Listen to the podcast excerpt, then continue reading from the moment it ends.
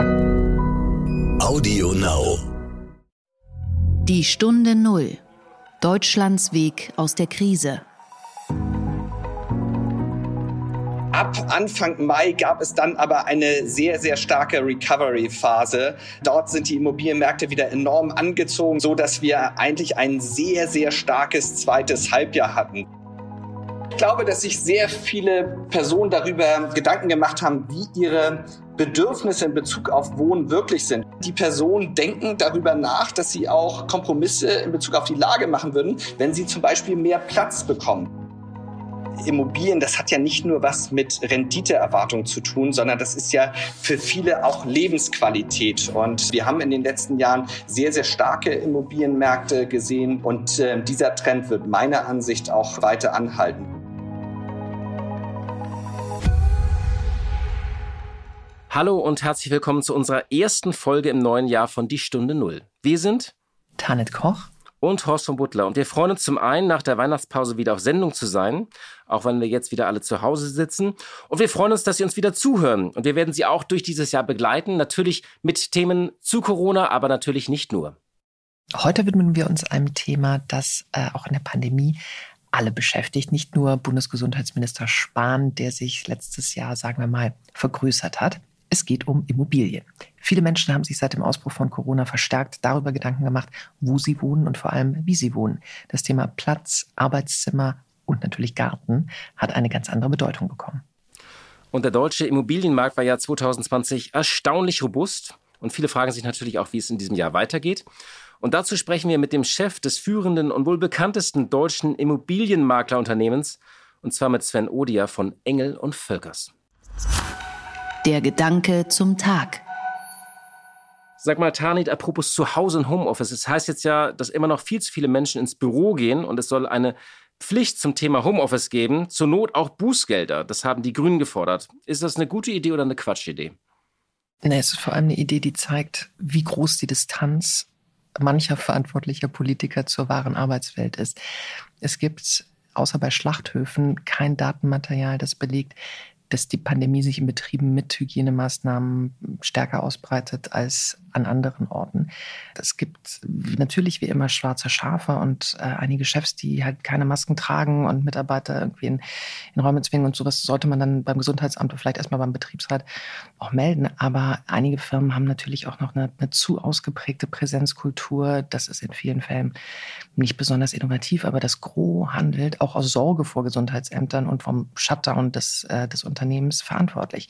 Ich kenne DAX-Firmen, die die Zeit jetzt nutzen, alle Fahrstühle abklemmen und, äh, und die warten, sodass Mitarbeiter gar nicht mehr in höhere Stockwerke kommen. Und dass jetzt mehr Menschen vielleicht wieder im Büro sind äh, als im Frühjahr, zeigt sowohl, dass es eben Hygienekonzepte gibt, denen die Mitarbeiter vertrauen. Auf der anderen Seite äh, beweist es aber auch, dass manche Betriebe eben nicht erfolgreich funktionieren, wenn zu viele Mitarbeiter zu Hause sind. Ja, da kann ich nur beipflichten. Und diese Forderung nach äh, einer Homeoffice-Pflicht mit Bußgeldern geht ja auch einher mit einer Forderung nach einem totalen Lockdown der Wirtschaft. Der Thüringer Ministerpräsident Bodo Ramelow hat in einem großen Mea Culpa-Interview gefordert, die Wirtschaft komplett herunterzufahren und anzuhalten, die allgemeine Wirtschaft in eine Pause zu schicken. Als ich das gelesen habe, muss ich sagen, das finde ich ziemlich tollkühn. Ich meine, es sind noch nicht mal die Novemberhilfen ausgezahlt und dann soll wieder alles heruntergefahren werden. Und dann sagt die Politik ja auch schnell, wir retten alle, wir helfen allen.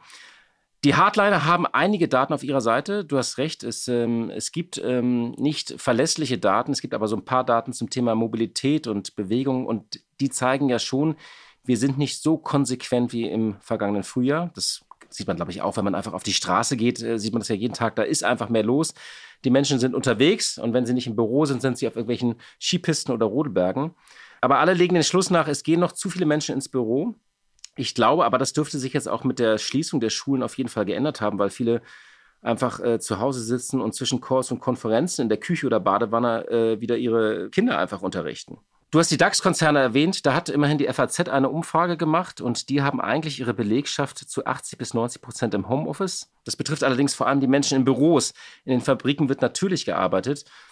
Aber sollen jetzt die Autofabriken, die bisher nicht als Hotspots bekannt sind, wie im Frühjahr wieder alles dicht machen? Ich finde, das wäre wirklich heller Wahnsinn und hätte auch keine durchschlagende Wirkung. Denn während der Weihnachtsfeiertage, das haben wir ja gemerkt, sind die Zahlen auch nicht wirklich runtergegangen. Nicht aber, weil die Menschen zu viel im Büro waren, sondern weil sie sich vermutlich privat zu viel und in großen Kreisen einfach getroffen haben. Allerdings, und was mich an dieser Debatte wie auch schon im Frühjahr ärgert, es werden hier zwei Dinge vermengt. Einmal das Verhalten in einer Pandemie, ähm, wo wir datengestützt alles unternehmen müssen, was wirklich hilft. Daraus aber eine Diskussion über Rechtsansprüche außerhalb der Pandemie zu machen, ist Regulierung durch die Hintertür und macht Stimmung mit der Angst vieler Menschen. Jedes Unternehmen, das nicht alle Möglichkeiten nutzt, um seine Belegschaft zu motivieren, wirtschaftet weniger erfolgreich. Und wie aber diese Motivation ausschaut und ob und wie viel Mobile Office damit verbunden ist, das ist einfach anmaßend, wenn die Politik das entscheiden will. Die Stunde Null. Das Gespräch. Wir kommen zum heutigen Thema Immobilien. Erstmals hatten wir das Thema ja im April. Damals gab es diese kurze Schockstarre im Markt. Wir erinnern uns. Der Markt war eingefroren, hieß es damals, weil viele Wochen kaum Besichtigungen möglich waren. Es ist dann doch anders gekommen. Der deutsche Immobilienmarkt ist nicht eingebrochen, im Gegenteil. Der jahrelange Boom inklusive der Überhitzung in vielen deutschen Städten ist nicht zu einem jähen Ende gekommen. Aber es gab natürlich auch einige Veränderungen. Ja, zum Beispiel habe ich Post von meinem Vermieter bekommen, dass wegen des Berliner Mietendeckels ich jetzt 300 Euro weniger Miete in ähm, Berlin mit fünf Minuten von der Museumsinsel äh, zahlen muss, zumindest bis das Verfassungsgericht das wieder kippt. Ich auch übrigens, ich muss auch weniger zahlen, ich war ganz er erstaunt. Und ich bin leider nicht so diszipliniert genug, das beiseite zu legen, wie es immer heißt. Ich auch nicht. Ich habe versucht, den Vermieter dazu zu bewegen, es beiseite zu legen. Kann ich verstehen, dass er das auch nicht wollte. Und ähm, gut, dann. Ach so, auf so einem Treuhandkonto offshore sollte er das für dich aufbewahren. offshore vor allem. Aber Du hast es ja eben angesprochen, es wird natürlich auch viel über neue Trends gesprochen. Zum Beispiel, dass Menschen in der Tat Platz für sich brauchen und, äh, und die Kinder und deshalb raus aufs Land ziehen. Oder dass die neue Arbeitswelt, Stichwort Homeoffice, das hatten wir ja gerade, natürlich auch Auswirkungen aufs Pendeln hat. Wie geht es also 2021 weiter? Wie entwickeln sich die Preise für Häuser und Wohnungen? Friert es mit dem längeren Lockdown der Markt doch wieder ein wenig ein? Diesen Fragen gehen wir gleich zu Beginn des neuen Jahres nach und in dieser Folge sprechen wir mit Sven Odia, dem Vorstandsvorsitzenden des Immobilienmaklers Engel und Völkers, der übrigens in einigen Tagen Zahlen präsentieren wird und das kann ich vorab verraten oder er hat es mir verraten, das Hamburger Maklerhaus mit seinen 13.000 Mitarbeitern hatte 2020 ein Rekordjahr. Einen schönen guten Tag nach Hamburg, Herr Odia. Einen schönen guten Tag nach Berlin. Danke, dass Sie sich heute Morgen Zeit nehmen. Wir wollen über den Immobilienmarkt äh, sprechen, ein wichtiges Thema für unsere Hörerinnen und Hörer. Alle beschäftigen sich ja mit dem Thema Wohnen, gerade auch in der Corona-Krise. Schauen wir vielleicht am Anfang mal so ein bisschen zurück. Seit März war ja der Immobilienmarkt erstaunlich robust. Hat Sie das überrascht, wenn Sie mal so zurückgucken? Ach, wenn ich mal zurückschaue auf die Zeit des letzten Jahres, März, April, da muss man sagen, wir haben Mitte März eigentlich eine sehr kurze Schockstarre erlebt. Ähm, natürlich sind da die Aktivitäten am Immobilienmarkt deutlich geringer gewesen. Ab Anfang Mai gab es dann aber eine sehr, sehr starke Recovery-Phase. Dort sind die Immobilienmärkte wieder enorm angezogen. Wir haben viele Besichtigungen wieder gesehen, auch Einwertungen, so dass wir eigentlich ein sehr, sehr starkes zweites Halbjahr hatten. Für uns als Unternehmen war natürlich dieser März mit ähm, dem Ausbruch eigentlich der Corona-Krise zunächst einmal eine Herausforderung. Wir mussten uns Gedanken machen. Hamburg hatte die sogenannten Skiferien, die ja immer ganz, ganz wichtig hier sind. Und ich wurde dann damit eigentlich dann sehr früh konfrontiert. Wie gehen wir nach den Skiferien mit dem Thema um? Habe mich dann äh, sehr schnell mit meinen Vorstandskollegen darauf verständigt, dass wir das Headquarter geschlossen halten oder so weit wie möglich geschlossen halten und ähm, dass wir unsere Mitarbeiter alle auf das Thema Remote Working umstellen. Das hat auch super geklappt. Ähm, das war für uns alle eine neue Erfahrung, aber wir hatten das große Glück, dass wir in den Jahren davor schon sehr, sehr viel investiert haben in die Digitalisierung, so dass es uns eigentlich sehr leicht gefallen ist, unsere ganzen Mitarbeiter, die schon mit Smartphones und Notebooks ausgestattet waren, dann auf einem sehr hohen Produktivitätslevel äh, zu lassen. Ich habe auch ganz klar damals die Ansage gemacht, ich möchte nicht, dass Meetings abgesagt werden, sondern ich möchte, dass sie virtuell gehalten werden. Und ähm, das war, glaube ich, eine sehr, sehr gute Entscheidung. Und natürlich haben wir uns auch mit unseren Kaufberatern in den einzelnen Ländern stark auseinandergesetzt. Wie müssen Besichtigungen ablaufen? Das ganze Thema Hygienemaßnahmen, Abstand Abstandsregelung. Darüber haben wir sehr, sehr früh informiert und haben das auch sehr stringent durchgemanagt. Und ich glaube, so eine Krise bietet dann natürlich auch eine Riesenchance. Wenn wir früher immer darüber nachgedacht haben, wie bringen wir das Thema der Digitalisierung äh, unseren Leuten, mittlerweile agieren unter der Marke 13.500 Personen, wie bringen wir denen das nahe, dann haben wir natürlich durch diese Krise die Chance gehabt, sehr, sehr viele Prozesse auf digitale Prozesse umzustellen. Und ähm, das ist natürlich auch eine sehr, sehr große Chance für die Zukunft. Nun darf ich äh, vielleicht da einmal ganz kurz nachfragen, aber der Verkauf von Immobilien ist doch auch immer, wie es so schön heißt, so ein People's Business. Das lebt auch von, vom persönlichen Kontakt. Wie hat es das verändert, dass man sich nicht mehr so viel sehen kann? Es gab ja auch neue Tools, also dass Wohnungsbesichtigungen zum Beispiel äh, digital stattfinden. Wird das wirklich genutzt? Ist das wirklich ein adäquater Ersatz? Können Sie das mal so ein bisschen beschreiben? Ja, also was man feststellen konnte, dass natürlich die Qualität der Besichtigung, aber auch der Einwertung deutlich in dieser Zeit gestiegen ist. Denn wenn jemand bereit ist, sein Haus zu öffnen für eine Besichtigung, dann möchte er auch auf jeden Fall verkaufen. Oder wenn jemand zur Besichtigung kommt, weil er sich eine neue Immobilie, ob Wohnung oder Haus anschaut, dann hat er ein hohes Interesse. Was wir feststellen konnten, dass sich die Personen im Vorwege sehr, sehr stark informiert haben. Die haben virtuelle Rundgänge in den Immobilien digital durchlaufen lassen. Die haben sich die Exposés sehr genau angeschaut. Und da muss man natürlich sagen, da sind wir auch bestens für aufgestellt, dass wir sehr, sehr viele Informationen dem Kaufinteressenten zur Verfügung stellen können. Aber natürlich möchte auch jeder Kaufinteressent dann irgendwann die Immobilie physisch besichtigen, möchte einmal durchlaufen, möchte das Umfeld sehen, möchte die Räumlichkeiten erleben, so dass wir auch in der Phase gerade ab Mai wieder eine vermehrte Anzahl an Besichtigungen durchgeführt haben. Natürlich immer unter den Abstandsregelungen, Hygienemaßnahmen. Aber man muss sagen, es ist ein klares Zusammenspiel zwischen, wir nutzen die digitalen Möglichkeiten, um Informationen Immobilien an Käufer und Verkäufer weiterzugeben. Aber natürlich führen wir auch Besichtigungen durch. Und das läuft jetzt auch gerade. Also jetzt in diesem verschärften Lockdown können Sie weiter im Moment auch derzeit Wohnungsbesichtigungen durchführen. Ja, zwar unter ganz, ganz klaren Regelungen. Wir führen Besichtigungen ausschließlich nur mit maximal drei Personen durch. Das heißt, ein Immobilienberater seitens Enger und Völkers und dann kann es zum Beispiel ein Kundenpaar sein, was sich die Immobilie anschaut. Und auch da wird darauf geachtet, dass sowohl die Interessenten als auch unser Immobilienberater natürlich äh, Maskenschutz haben, dass sie Handschuhe anhaben, dass alle Türen in der Wohnung geöffnet sind, sodass man keine Türen öffnen muss. Das heißt, die Vorbereitung zu einer Besichtigung ist natürlich heute viel, viel intensiver intensiver. Kontaktflächen müssen desinfiziert werden. Wir achten darauf, dass die Fenster geöffnet sind, dass ähm, viel Frischluft in den Räumen ist. All diese Dinge werden natürlich auch von uns als Unternehmen an die Immobilienberater kommuniziert, dass sie sich auf solche Dinge vorbereiten können. Ist ja ganz gut, dass es diese berühmten Massenbesichtigungen äh, dann auch nicht mehr gibt. Oder waren das immer so Medienhype-Geschichten von diesen Schlangen bis auf die Straße runter? Die gibt es bestimmt, gerade auch im Mietbereich. Ähm, das haben wir als Unternehmen nie so durchgeführt, denn wir möchten ja jedem Interessenten dort auch die Möglichkeit geben, sich die Wohnung wirklich oder das Objekt sehr genau anzuschauen. Also deswegen haben wir immer stark Abstand von solchen Massenbesichtigungen genommen. Aber dass es die gibt, gerade bei einer so hohen Nachfrage auf dem Mietmarkt, das steht außer Frage. Sie haben geschrieben, dass nach dieser kurzen Schockstarre oder als der Markt im März so kurz eingefroren äh, war, sich das ab Mai spürbar belebt hat und dass sich tatsächlich viele Menschen mit dem Thema Wohnen beschäftigt haben im vergangenen Jahr. Was waren denn da so Ihre Erfahrungen? Was hat sich verändert in den Nachfragen im Kaufinteressenten? Also der Immobilienmarkt ist ja weitergelaufen, der ist nicht eingebrochen, wie viele andere Märkte. Was haben Sie da so für Erfahrungen gemacht, was sich da verändert hat an den Nachfragen der Kundinnen und Kunden? Ich glaube, dass sich sehr viele Personen darüber Gedanken gemacht haben, wie ihre Bedürfnisse in Bezug auf Wohnen wirklich sind. Und das hat auch dazu geführt, dass sich manche Kriterien ein wenig verschoben haben. Wenn wir aus der Vergangenheit immer das Lagekriterium ganz, ganz weit vorne gesehen haben, dann ist das auch weiterhin richtig. Aber die Personen denken darüber nach, dass sie auch Kompromisse in Bezug auf die Lage machen würden, wenn sie zum Beispiel mehr Platz bekommen. Das heißt, die eine oder der eine oder andere Interessent hat sich natürlich dann mit dem Gedanken getragen zu sagen, ich gehe ein bisschen weiter raus, ich gehe in die Vorort Orte oder ich gehe auch in ländliche Regionen. Also dieses äh, Thema Lust zurück aufs Land zu kehren, das ist ja was, was wir in diesem Jahr 2020 sehr stark erlebt haben. Aber dafür möchte ich ein bisschen mehr Platz haben. Also dieses Thema, ich brauche ein zusätzliches Arbeitszimmer für Homeoffice, ich brauche vielleicht auch das Zimmer für Homeschooling. Ich möchte einfach auch meiner Familie ein bisschen mehr Platz bieten.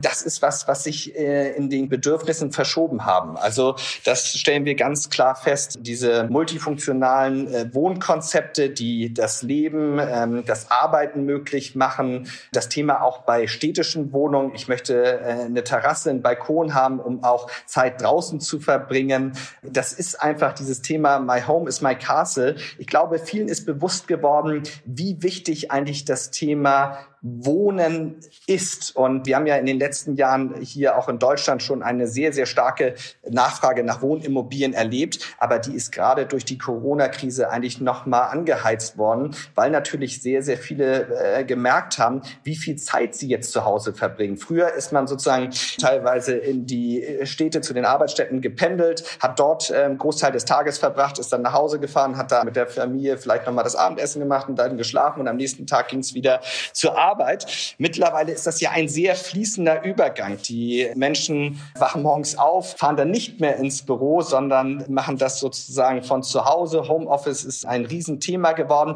Und das bedeutet auch, dass sich die Bedürfnisse an das Wohnen geändert haben. Und das ist was, was wir feststellen. Und ich als Hamburger erlebe natürlich auch, dass ganz, ganz äh, viele Freunde mich darauf ansprechen, dass sie auf einmal an die Nord- und Ostsee äh, gehen möchten und dort eine charmante Reddachkarte suchen, weil sie natürlich sagen, sagen, das ist super interessant. Ich kann mit meiner Familie mit dem Auto dorthin fahren, bin in einer Stunde vor Ort, wenn was ist und ich muss ins Büro, bin ich aber auch wieder in einer Stunde in Hamburg. Das sind Dinge, wo Personen heute mehr über nachdenken und deswegen sind solche Märkte auch sehr gefragt. Natürlich sind die großen Städte, ob es Hamburg ist, ob es Berlin, ob München, auch weiterhin sehr gefragt, weil sie einfach über eine hervorragende Infrastruktur verfügen. Aber dazu gekommen ist einfach auch, dass das Umland deutlich attraktiver ist und dass die eine oder andere Person sich darüber Gedanken macht, äh, zugunsten von mehr Platz in Bezug auf die Lage Abstriche zu machen. Heißt das aber, dass sich die Lage in den City-Lagen so ein bisschen entspannt? Also da war ja in den vergangenen Jahren ein regelrechter Boom, aber auch in manchen Märkten wie in München oder, oder Frankfurt auch eine gewisse Überhitzung oder auch Verknappung. Kann das sein, dass sich das in den Städten so mittelfristig ein bisschen entspannt oder sagen Sie, nee, das wird so angespannt bleiben? Also diese Entspannung in den Städten sehe ich, sehen wir im Moment noch nicht, weil der fundamentale Trend sich einfach nicht ändern lässt. Wir haben eine sehr, sehr hohe Nachfrage und es wird zu wenig Wohnraum in den Städten erstellt. Und das führt dazu, dass weiterhin ein sehr großer Druck auch auf diesen Städten ist. Aber was natürlich ähm, zu erkennen ist, dass sich die Region, diese Metropolregion um die Großstädte herum, dass die Vororte, dass die so eine Renaissance wieder erleben, teilweise also eine richtige Revitalisierung erleben, weil wieder viele junge Familien dorthin ziehen. Und das führt natürlich dazu, dass die Infrastruktur in diesen Städten auch wieder belebt wird. Also das ist was, was wir ganz klar feststellen können. Sie sind als sehr großer Makler dann auch ein Indikator für den Markt. Wie war denn jetzt 2020 für Engel und Völkers? Also wir hatten, nachdem ich äh, ja gerade schon berichtet hatten, dass wir so im März, April eine sehr kurze Schockstarre von vier bis sechs Wochen hatten, konnten wir 2020 ein absolutes Rekordjahr verzeichnen. Ich habe gerade heute Morgen die Umsatzzahlen für das letzte Jahr bekommen. Wir haben im letzten Jahr einen Kortageumsatz von über 900 Millionen Euro erzielen können und damit eine Steigerung von 11 Prozent.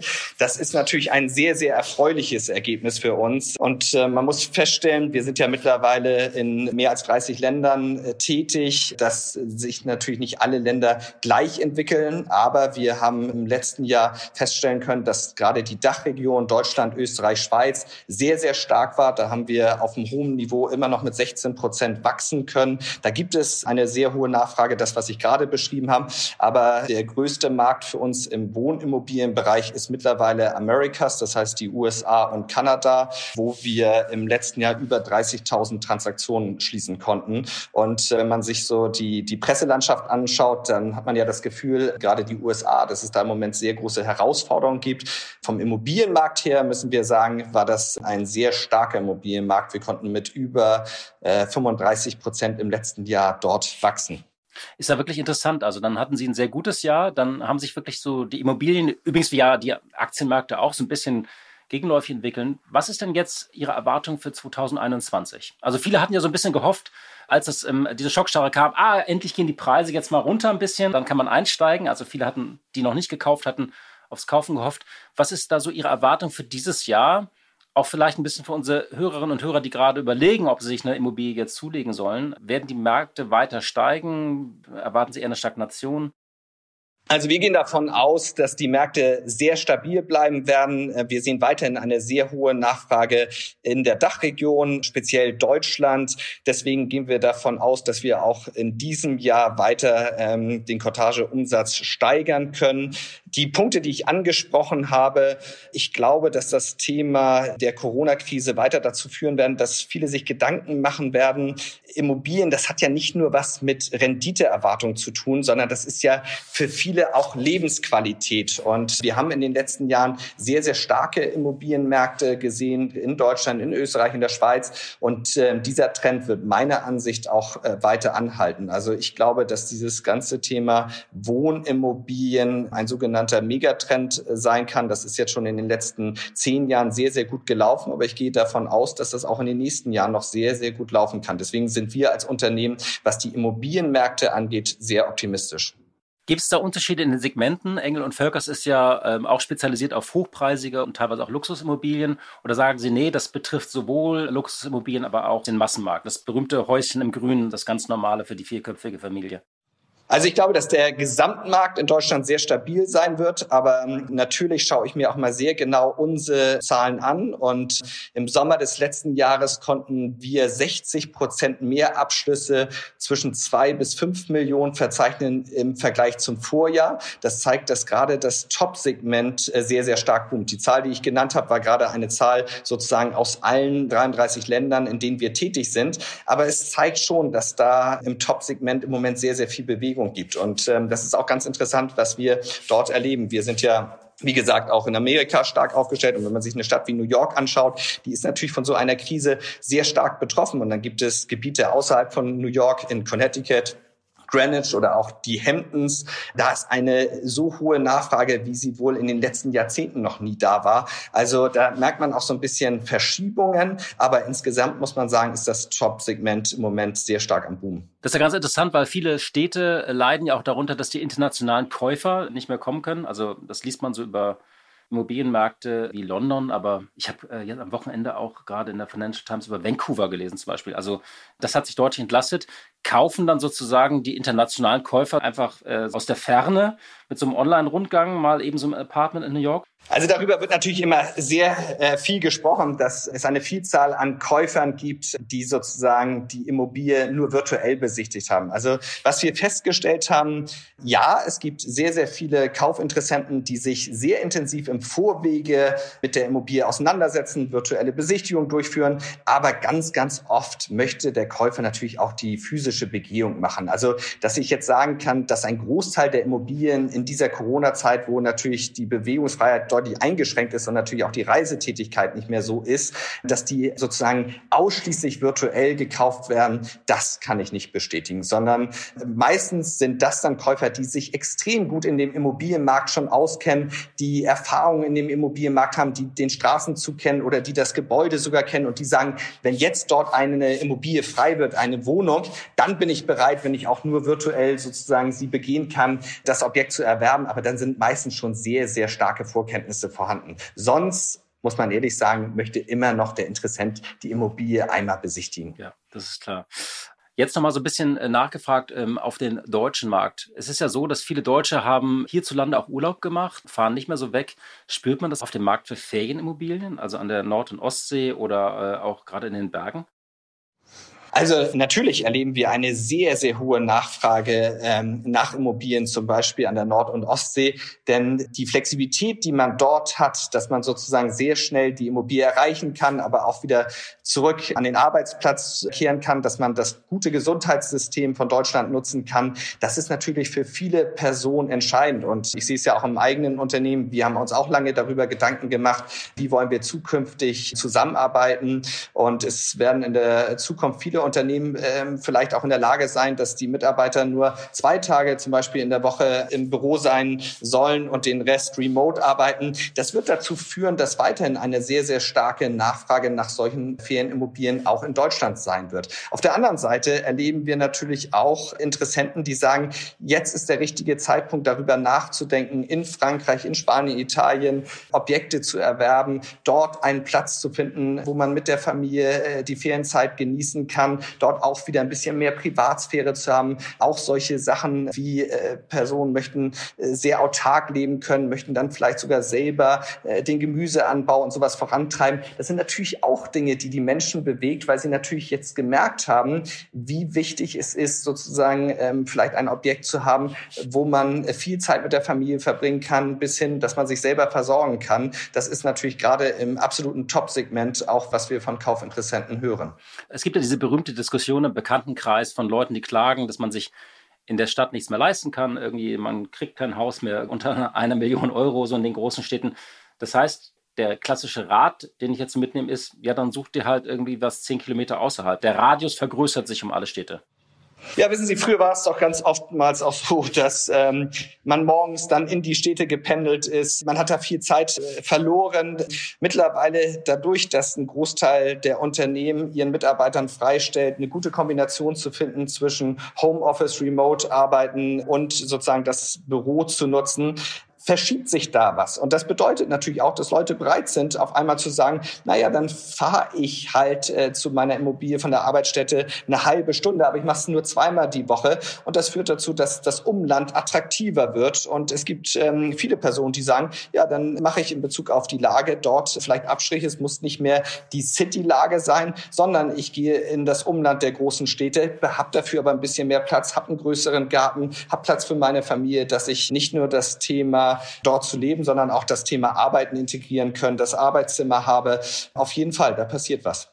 Es gab ja in den vergangenen Jahren auch viele politische Eingriffe in den Markt. Zum einen durch äh, Mietpreisbremsen, aber auch in Berlin zum Beispiel durch den Mietendeckel. Was ist da Ihre Erwartung? Die Diskussion ist ja so ein bisschen durch Corona äh, abgeflacht.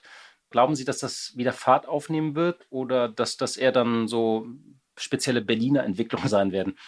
Na, wir haben ja auch im Dezember des letzten Jahres noch eine neue Gesetzgebung, nämlich die Cortageteilung in Deutschland äh, erlebt, die wir als Unternehmen sehr stark begrüßen, dass die Cortage fair zwischen Verkäufer und Käufer geteilt wird. Also ich gehe davon aus, dass auch weiterhin die Politik sich sehr, sehr stark äh, mit dem Verbraucherschutz auseinandersetzen wird und dass wir als Unternehmen dafür sehr, sehr gut aufgestellt sind. Im Endeffekt geht es darum, eine gute Dienstleistung sowohl dem Verkäufer als auch dem Käufer zu bieten bieten. Also deswegen begrüßen wir auch die neuen Initiativen seitens der Politik in diesem Bereich. Und vielleicht, wir kommen jetzt schon zum Ende des Gesprächs, haben Sie noch so einen Geheimtipp? Vor zehn Jahren waren es ja so Städte wie Leipzig, wo man gesagt hat, da muss man investieren. Also wenn man nicht dahin zieht, gibt es irgendwie so eine neue unterschätzte Stadt oder etwas, wo Sie sagen, darüber wird gerade geredet, dass man doch da mal hinschauen sollte auf diesen Markt? Ach, ich könnte Ihnen jetzt keine spezielle Stadt oder einen, einen speziellen Ort nennen, sowohl in Deutschland als auch in den anderen Märkten, in denen wir tätig sind.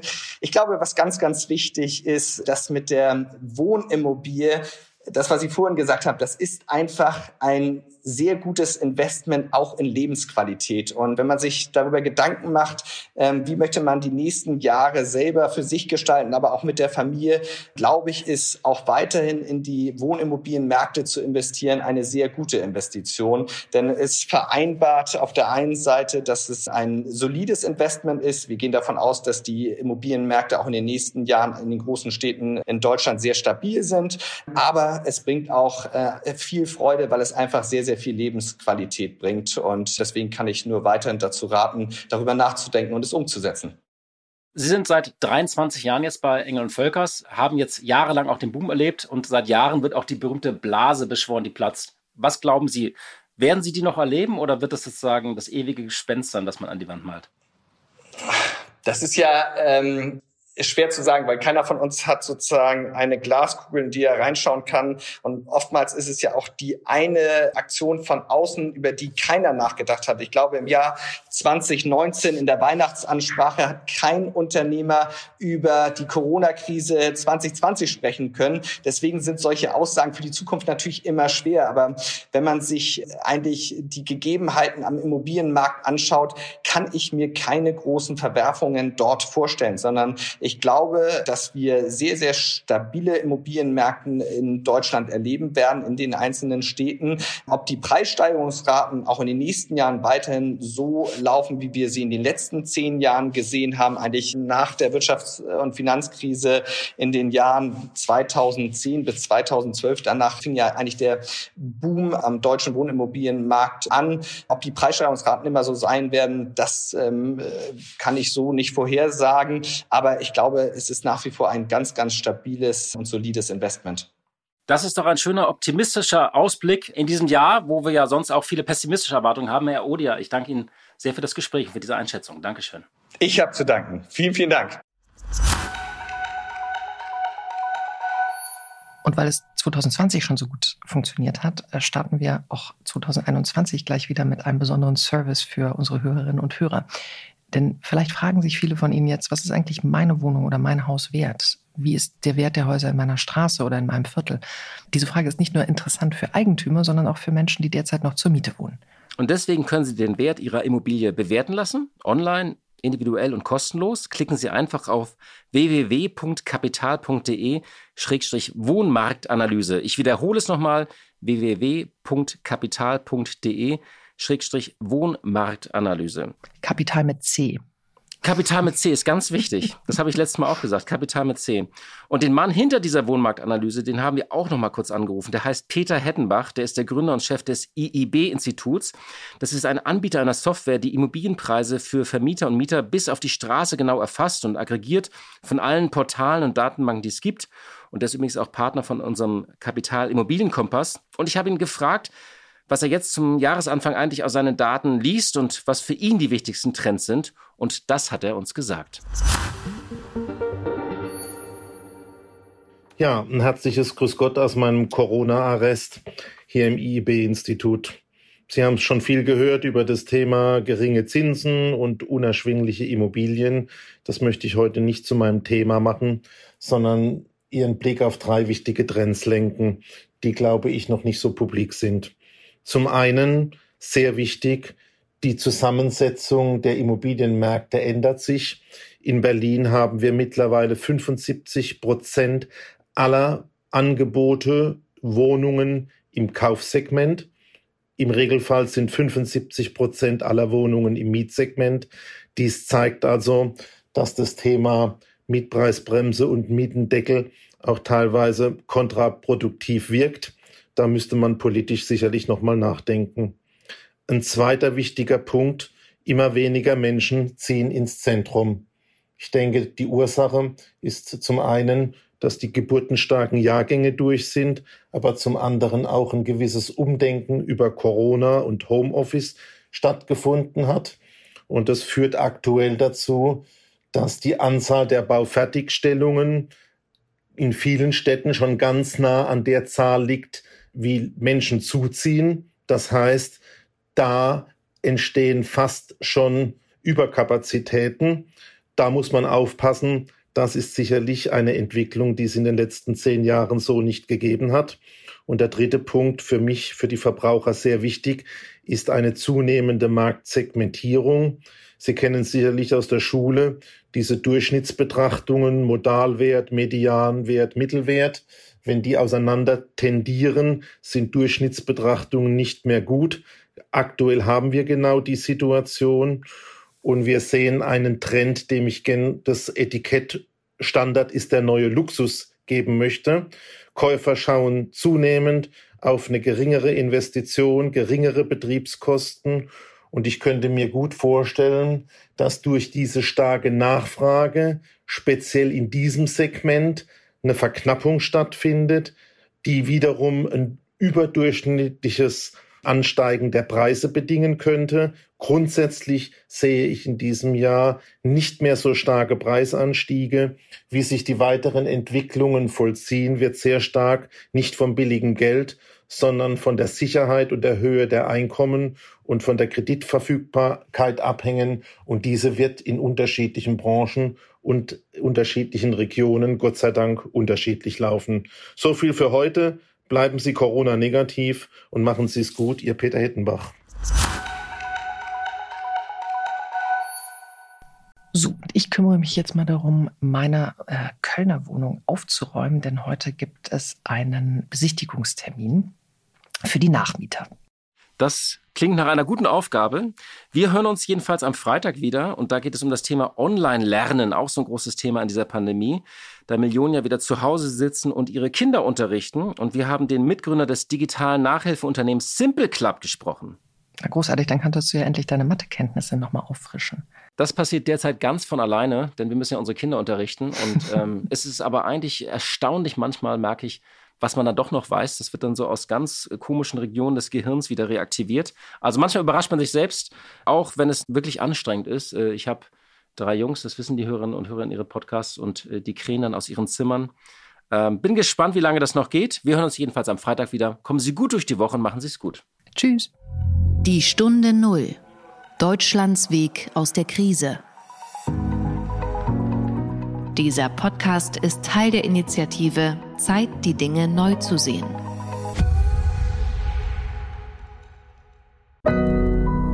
Audio Now.